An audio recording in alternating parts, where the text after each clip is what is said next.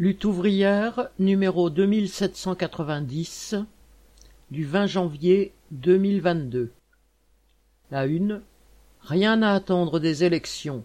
Les travailleurs doivent compter sur leur lutte. Rubrique éditoriale Face à toutes les divisions, les travailleurs doivent défendre leur intérêt de classe. La campagne présidentielle est lancée et les propos plus rances les uns que les autres se succèdent.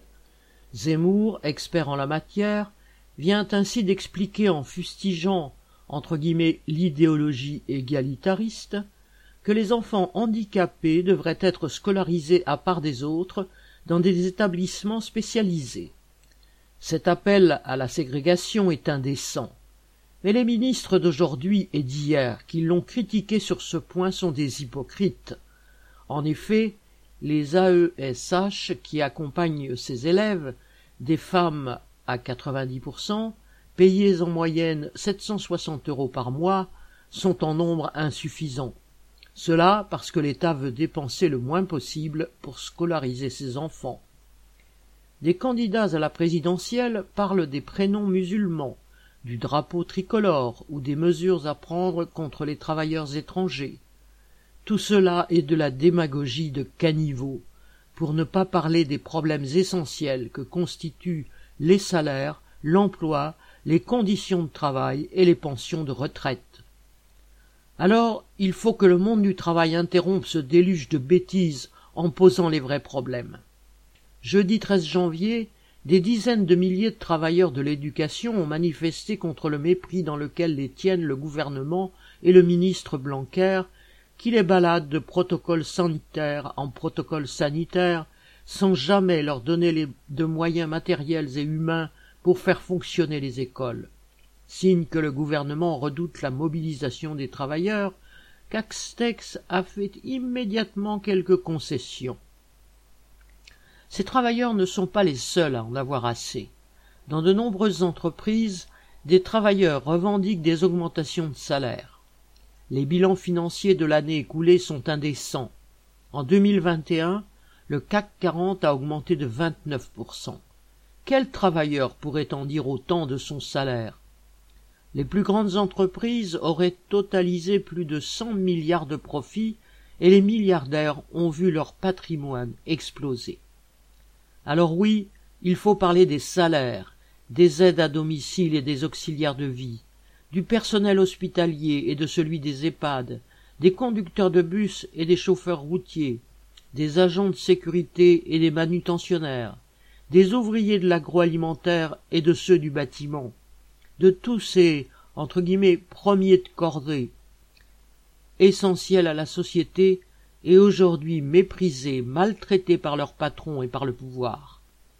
En avril 2020, Macron avait expliqué que les distinctions sociales devaient être fondées sur l'utilité. Dans sa bouche, quelle fumisterie. Pour les travailleurs, rien n'a changé, si ce n'est en pire. Alors il faut qu'ils utilisent cette période de campagne pour se faire entendre. Le, les prix de l'énergie et de l'alimentation augmentent rognant notre pouvoir d'achat, alors les salaires doivent suivre et augmenter de trois cents, quatre cents, cinq cents euros. Aucun salaire, aucune pension de retraite ne doivent être inférieurs à deux mille euros net. Dans les hôpitaux, les écoles et les entreprises, les salariés sont débordés alors qu'il y a 5,7 millions de chômeurs. Alors il faut embaucher massivement, répartir le travail entre tous, sans perte de salaire, en prenant sur les profits. La pandémie a permis à des groupes capitalistes, aux entreprises pharmaceutiques et de matériel médical, aux GAFAM et aux firmes de la grande distribution d'engranger des milliards. Il faut les soumettre au contrôle de la population, et si elles rechignent, il faut les exproprier et les faire fonctionner pour le bien collectif. Il ne faut pas que les travailleurs attendent du futur président de la République qu'il change les choses. Il faut compter sur nos propres luttes. Le 27 janvier, une journée de grève et de manifestation est organisée à l'appel de la CGT, FO, FSU et Solidaire pour l'augmentation des salaires. Cette journée ne suffira pas, bien sûr, car pour imposer des concessions aux capitalistes, il faudra des luttes puissantes et massives. Mais elle peut être un premier pas pour montrer notre force et préparer d'autres mobilisations. Il faut que les travailleurs comptent sur leur force plutôt que sur les promesses des uns et des autres. Il faut que les travailleurs, sans se laisser diviser entre Français et étrangers, du public et du privé, au chômage et en activité, mettent en avant leurs intérêts collectifs. C'est pour le dire, pour le faire savoir que je suis candidate à l'élection présidentielle. Dans cette campagne, je veux incarner la fierté et la combativité du monde du travail qui fait tout tourner et n'a droit à rien. Bulletin d'entreprise du 17 janvier 2022. Nathalie Artaud